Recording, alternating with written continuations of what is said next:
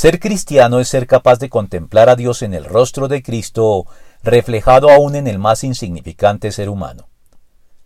La dignidad humana es especial, pues proviene de la exclusiva imagen y semejanza divinas plasmadas en el hombre al momento de crearlo.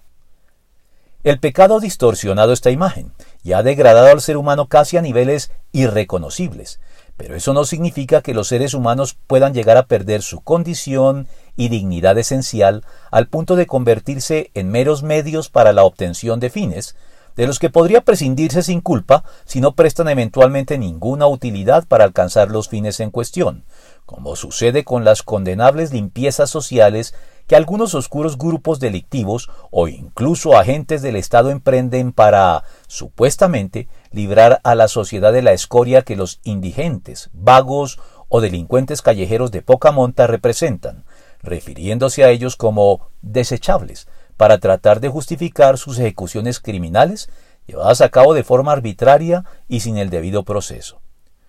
Los cristianos debemos entonces estar en condiciones de ver el rostro de Cristo, Dios encarnado como hombre, no sólo en el más insignificante y anónimo creyente en la Iglesia, y actuar con él con toda la consideración del caso, como nos instruyó el mismo Señor Jesucristo a hacerlo. Y quien dé siquiera un vaso de agua fresca a uno de estos pequeños por tratarse de uno de mis discípulos, les aseguro que no perderá su recompensa, sino por extensión con cualquier persona, al margen de la iglesia, pues el rey le responderá, les aseguro que todo lo que hicieron por uno de mis hermanos, aun por el más pequeño, lo hicieron por mí. Mateo 10, 42 y 25, 40.